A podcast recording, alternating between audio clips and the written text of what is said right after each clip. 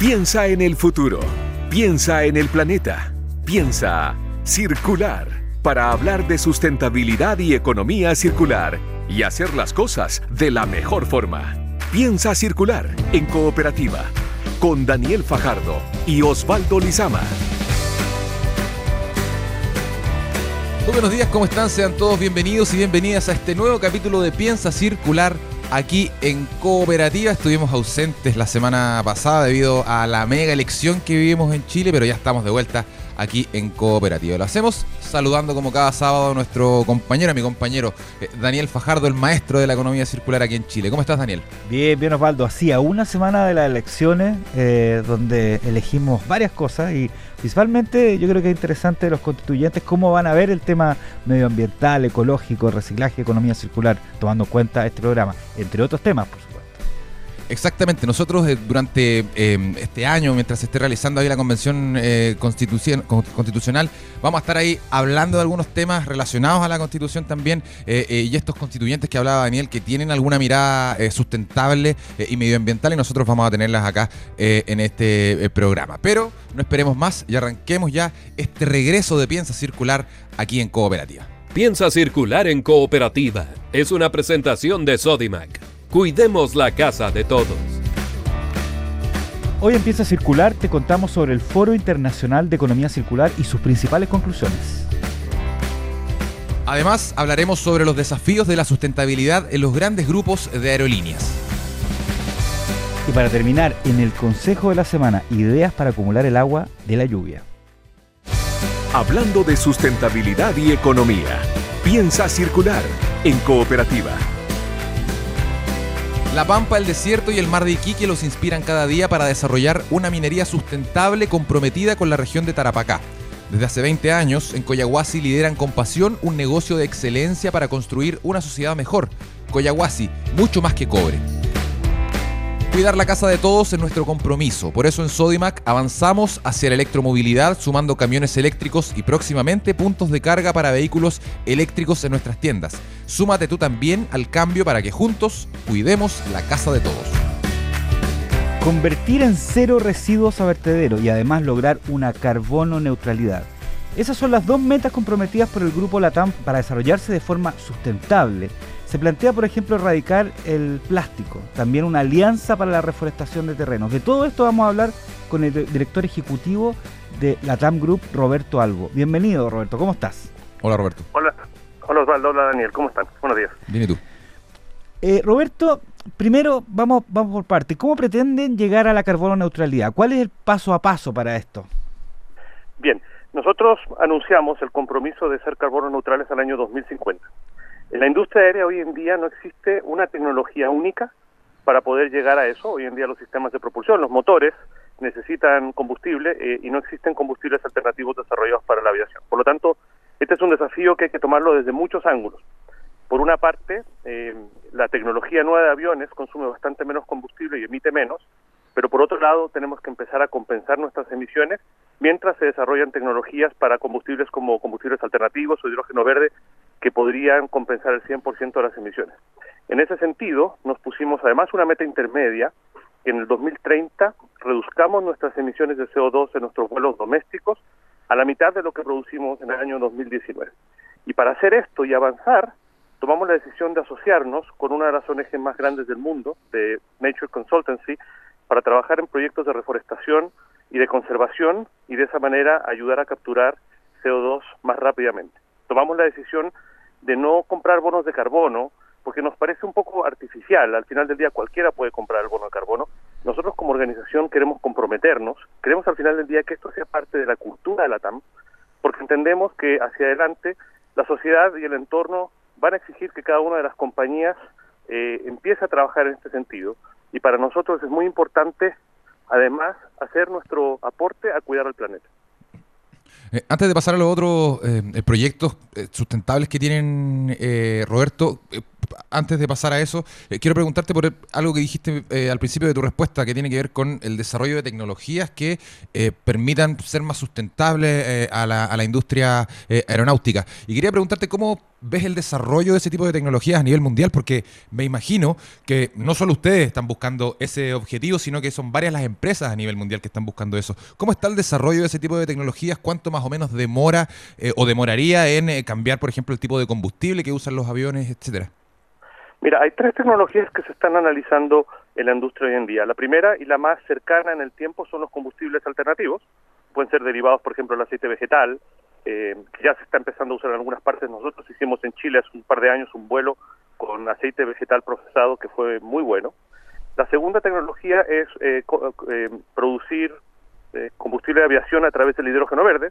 Y ustedes deben conocer este proyecto grande que existe en la Patagonia para producir hidrógeno que podría ayudar. Y la tercera, que es la más radical, es cambiar los sistemas de propulsión de los aviones y que los aviones, en vez de usar combustible de aviación, usen hidrógeno. Los aviones más pequeños están empezando a mirar esto y es probable que para el 2035 exista ya una tecnología que permita que los aviones de hasta 100 pasajeros sean propulsados con hidrógeno. Perfecto. O, sea, perdón, eh, Roberto, el, em, eh, tú dijiste algo súper importante delante, que ustedes decidieron no eh, meterse al tema de, la compensación de, bonos de carbono, ¿no es cierto? Hay varias empresas que, están, que, han optado por eso, porque consideran que casi es como un greenwashing. Tú dijiste, dijiste otro argumento, pero, pero es, una, es una decisión bastante interesante. Ahora, dentro de la, de la empresa, ¿no es cierto?, especialmente de aerolíneas, hay toda una logística gigante, ¿no es cierto?, eh, no es solamente el, combustible, por decirlo así, eh, eh, es el tema operativo, la reparación, etcétera, etcétera. Entonces, me gustaría saber un poco cómo es el trabajo interno en la empresa para que para que impacte en una mirada sustentable en todas las áreas productivas o en toda la cadena, digamos, de alguna forma, de lo que significa la aviación comercial. Nosotros, sí, nosotros, a ver, armamos un plan que tiene cuatro pilares. Hablamos de captura de carbono, hablamos de economía circular, hablamos de valor compartido, que es cómo nosotros desde nuestro rol de la aviación podemos aportar a la sociedad y además hablamos de gestión ambiental. Gestión ambiental al final del día es tener procesos auditados, públicos y conocidos de los avances que estamos haciendo. Pero esto involucra a todas las áreas de la compañía. Nosotros lanzamos internamente, antes de lanzar externamente, este proyecto y lo que yo aspiro el día de mañana es que esto se vuelva simplemente el día a día de la compañía, que cada vez que tomemos una decisión y pensemos, paremos y digamos, ¿cómo puedo hacer esta cuestión más sustentable? ¿Cómo puedo evitar este plástico? ¿Cómo puedo reducir este consumo de combustible? ¿Cómo puedo hacer que la compañía sea más amigable con el medio ambiente y más cercana a la sociedad? Entonces, desde ese punto de vista, esto no es responsabilidad social empresaria, esto es sostenibilidad, esto es hacer el bien al mismo tiempo que conduces tu negocio y tiene que ser parte integral de nuestro día a día y toda gente, toda nuestra gente lo tiene que ver así. Ese es el ese es el gran desafío para mí, ese es el gran cambio de foco que tiene este proyecto hacia hacia dentro de la TAM. Ahora, Roberto, la, la, ¿tú crees que de alguna forma, o sea, me imagino que este es una, una, es una algo que venía desde antes, pero de alguna forma la pandemia eh, eh, vino a cambiar un poco o acelerar este proceso. está claro que aerolíneas han sido una industria muy golpeada, ¿no es cierto? Eh, eso no es desconocido, pero también ha hecho que haya una mirada más, más diferente de muchas industrias y muchos sectores. ¿Tú crees que la pandemia ha acelerado también esa mirada sustentable y de qué forma? Yo creo que sí. En nuestro caso particular, que ustedes saben que la pandemia ha sido tremenda, esta es la la crisis más grande de la historia de la industria aérea mundial y obviamente de la TAM, esa, esa misma crisis nos, nos produjo un proceso de reflexión súper profundo. Y, y, la pregunta que nos hicimos es muy bien, ¿cómo resurge la TAM después de esta crisis? ¿Qué cosas tenemos que hacer diferente? ¿Qué nos exigen los tiempos? ¿Y cómo podemos aportar más allá de nuestro rol inicial, que es conectar y transportar? Yo personalmente pienso que las compañías hoy en día y hacia adelante no pueden pretender tener un espacio en la sociedad. Nosotros como empresa somos actores sociales, eh, simplemente por el hecho de invertir. Si yo traigo un avión, eso no me da derecho a estar. Nosotros tenemos que encontrar la manera de que la sociedad entienda que nosotros, actores sociales, compañía en este caso, podemos aportar más allá de nuestro rol inicial. Y esa reflexión que hemos hecho a lo largo de este año nos hizo madurar internamente de manera muy profunda eh, estos objetivos y en ese sentido estamos lanzándolo con mucha fuerza, estamos súper comprometidos y de hecho ya estamos empezando a hacer anuncios. ¿Anuncios? ¿Como cuáles? Bueno, anteayer, como ustedes saben, fue el Día Mundial del Reciclaje y anunciamos que en Chile vamos a partir de anteayer a reciclar el 100% del plástico, del vidrio y del aluminio de todos nuestros procesos productivos y en, en vuelo. Chile, las operaciones domésticas en Chile no van a tener ninguno de esos residuos adicionales a partir de anteayer y vamos a expandir esto a los distintos países en donde operamos domésticamente a lo largo del 2021. Súper. Suena súper, súper, súper bien ese proyecto de plástico, que es algo que están haciendo muchas empresas también, eh, Roberto. Eh, te iba a preguntar sobre eso, pero hablemos también del, de otro proyecto eh, sustentable que tienen ustedes, que es esto de la reforestación de terrenos que hablabas al principio. cuéntanos un poco detalles de esto, cuál es el, el, programa que tienen planteado ustedes para, para este proyecto de reforestación, cuáles van a ser las zonas, entre comillas, beneficiadas con esta reforestación, cómo es un poco lo que han proyectado ustedes en la TAM con este plan.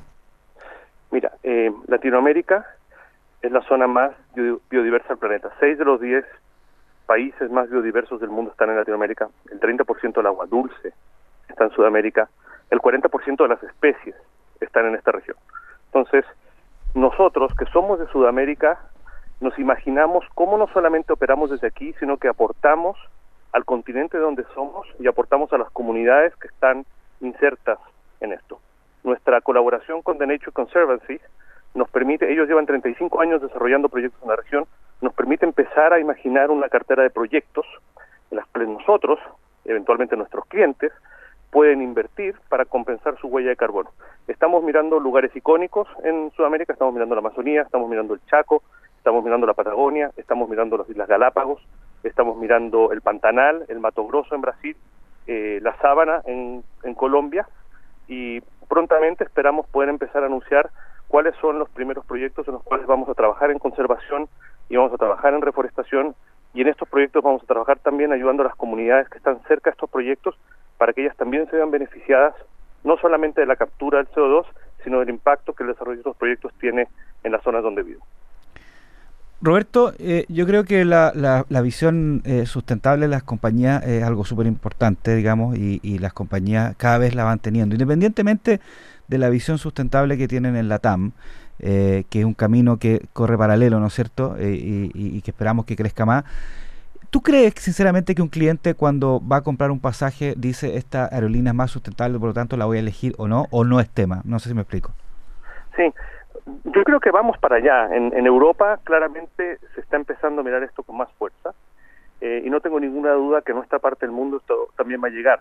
Pero lo interesante del proyecto que estamos haciendo es que no solamente nos permite hacer que los clientes compensen si quieren volar con nosotros o digan voy con esta línea aérea porque siento que es más amistosa con el medio ambiente, nosotros tenemos una tremenda oportunidad de crear conciencia. Les voy a dar un dato que, que es súper interesante. Nosotros transportamos 84 millones de pasajeros en el año 2019, que pasaron más de 200 millones de horas arriba de los aviones, tal vez un poco aburridos, nosotros vemos ese espacio como un potencial increíble para generar conciencia, no solamente sobre lo que hacemos nosotros como línea aérea en las emisiones y cómo pueden compensar, sino ayudar a la gente a reflexionar un poco más sobre su día a día y cómo ellos pueden aportar y apoyar. Una de las grandes cosas de habernos eh, asociado con The Nature Conservancy es empezar a trabajar en estos contenidos en conjunto. Entonces, nosotros vemos nuestro rol un poquito más allá simplemente que participar desde el negocio en el que estamos. Creo que tenemos una oportunidad de empezar a, generar esa conciencia.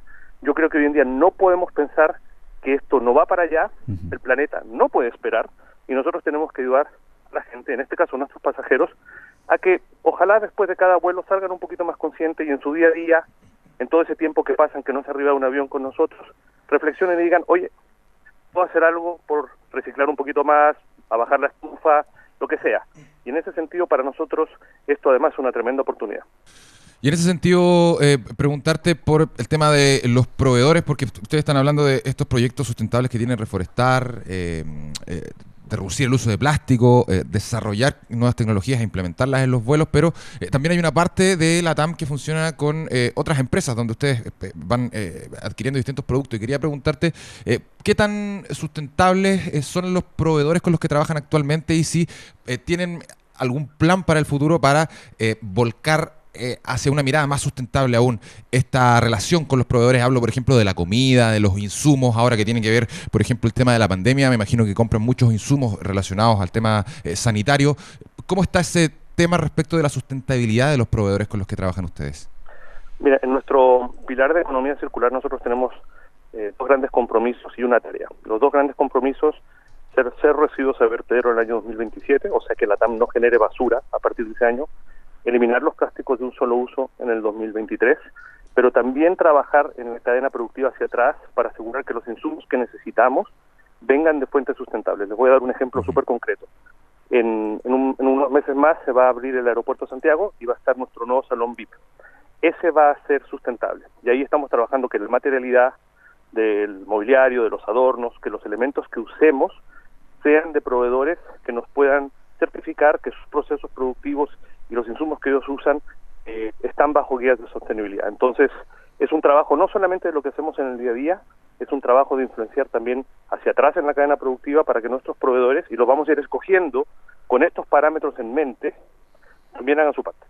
Roberto Albo, director ejecutivo del Latam Airlines Group, eh, conversando con Piensa Circular aquí en Cooperativa sobre esta serie de proyectos eh, sustentables que están desarrollando en, eh, Latam. Roberto Albo, muchas gracias por estar aquí en Piensa Circular en Cooperativa. Te mandamos un gran abrazo. Muchas gracias, Roberto. Que estés bien. Que estés muy bien. Chao. Chao. Hablando de sustentabilidad y economía, Piensa Circular en Cooperativa. Porque son mucho más que cobre. En Coyahuasi están comprometidos con el futuro de Tarapacá. Son mejor educación para nuestros jóvenes. Son apoyo para el crecimiento de la economía regional. Son desarrollo para las comunidades. Son minería responsable con el entorno. Son Coyahuasi, mucho más que cobre. Y en Natura se preocupan desde el origen de la materia prima hasta los desechos de sus productos, porque más que la mejor empresa del mundo, quieren ser la mejor empresa para el mundo. Conoce todos los compromisos que mueven a Natura y su defensa de la Amazonía en natura.cl slash sustentabilidad. Natura, compromiso con la vida. En Coyahuasi llevan 20 años liderando con pasión una minería comprometida con la región de Tarapacá y el país, produciendo un mineral que es esencial en la vida de las personas, el cobre componente clave en la transformación hacia la electromovilidad y un mundo más sustentable. Coyahuasi, mucho más que cobre. Y ahora vamos a conocer un espacio de diálogo y discusión sobre las oportunidades respecto a la economía circular. Hablo de el Foro Internacional, una instancia organizada por Reciclápolis, eh, donde se abordaron los desafíos eh, en esta materia. Todos los detalles están en la siguiente nota del periodista Mariano Reyes por un desarrollo más sostenible y el concepto de economía circular. Esos fueron los ejes de conversación en el primer Foro Internacional de Economía Circular organizado por la Fundación Reciclápolis. El evento se desarrolló entre el martes 18 y el miércoles 19 de mayo y en él se ha estado desarrollando una hoja de ruta con la meta de reducir la generación de residuos sólidos municipales en un 25% de aquí al 2040. Se llevaron a cabo interesantes charlas y conversatorios de manera 100% gratuita con expertos nacionales e internacionales. Además, se premió a aquellas instituciones que han trabajado en la aplicación de la economía circular.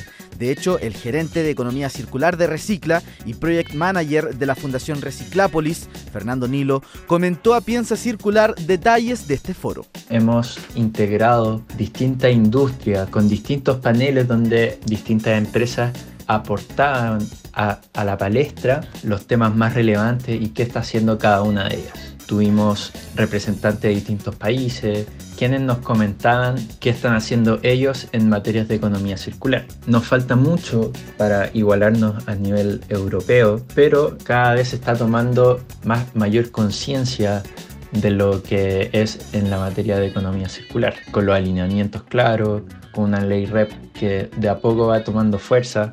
Los galardonados en esta ocasión fueron Cristalería Chile por su proyecto Elige Vidrio, Modulab en la categoría Pequeña Empresa, Fundación Euro Chile en la categoría Instituciones Públicas o Fundación y también la Fundación Vinos de Chile en la categoría Asociación Gremial. Seguimos pensando en el planeta. Piensa circular en cooperativa.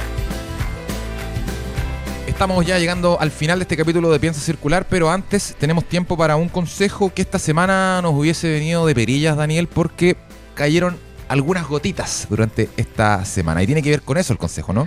Así es. Mira, eh, y va a empezar, a, se supone, a llover un poco más, por lo menos hasta, hasta la primavera. Esperemos, ¿no es cierto? Porque siempre se agradece la lluvia. Para mí eso es el buen clima. Cuando la gente dice hay mal clima, está nublado, es el buen clima hoy en día.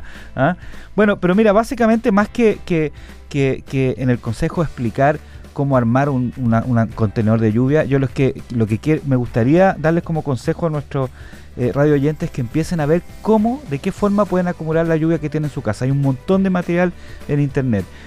Básicamente lo que necesitamos eh, son dos cosas importantes. Una es algo donde, donde acumularla, que puede ir desde un pequeño estanque o un, bidón, ¿no es cierto?, estos azules que son de varios litros, hasta incluso hay gente que yo he visto, los que, los que, los que pueden, digamos, eh, lo, van acumulando en la piscina, los que viven en departamento en condominio en la piscina, algunos que, incluso la otra vez un amigo mío puso una tina antigua que tenía y la tina la puso en el patio y acumuló agua lluvia. Realmente, eh, si tienen donde acumular el agua lluvia, aprovechenla. Otra forma es, cuando cae la lluvia eh, a través de las canaletas o a través de algún tubo, es conectar eso a una manguera y esa manguera, ¿no es cierto? O estas planzas negras, ponerle riego por goteo. ¿ya? También eso permite eh, que la lluvia se disperse un poco más en el jardín, si es que quieren ocuparla para el jardín, o eh, para otra labor. Pero por, traten de pensar, es el consejo, cómo poder acumular esa agua para que no se pierda. Igual hay agua que tiene que caer al suelo, porque el suelo necesita mojarse. Pero a veces se pierde mucha agua, se acumula en partes donde hay cemento, se pierde. Y traten de pensar cómo aprovechar el agua. En internet hay mucha información y empieza a circular.com también. Con este consejo circular hemos llegado ya al final de este capítulo de Piensa Circular aquí en Cooperativa. Agradecemos a Mario Díaz y a Luis Devia que estuvieron en el sonido digital de este programa y por supuesto a todos eh, quienes nos escucharon eh, durante este sábado. No olviden que nos pueden encontrar en piensacircular.com. Hay varios reportajes, varias notas también exclusivas ahí. También nos pueden encontrar en nuestro canal de Spotify, revisar todos los capítulos anteriores de Piensa Circular y también en Cooperativa .cl. Nosotros nos reencontramos la próxima semana. Daniel, te un gran abrazo y a toda la gente que nos escuchó que tenga un gran fin de semana. Chao, muchas gracias. Fueron los temas de sustentabilidad y economía circular que hacen girar el planeta. Piensa circular. Fue una presentación de Sodimac. Cuidemos la casa de todos.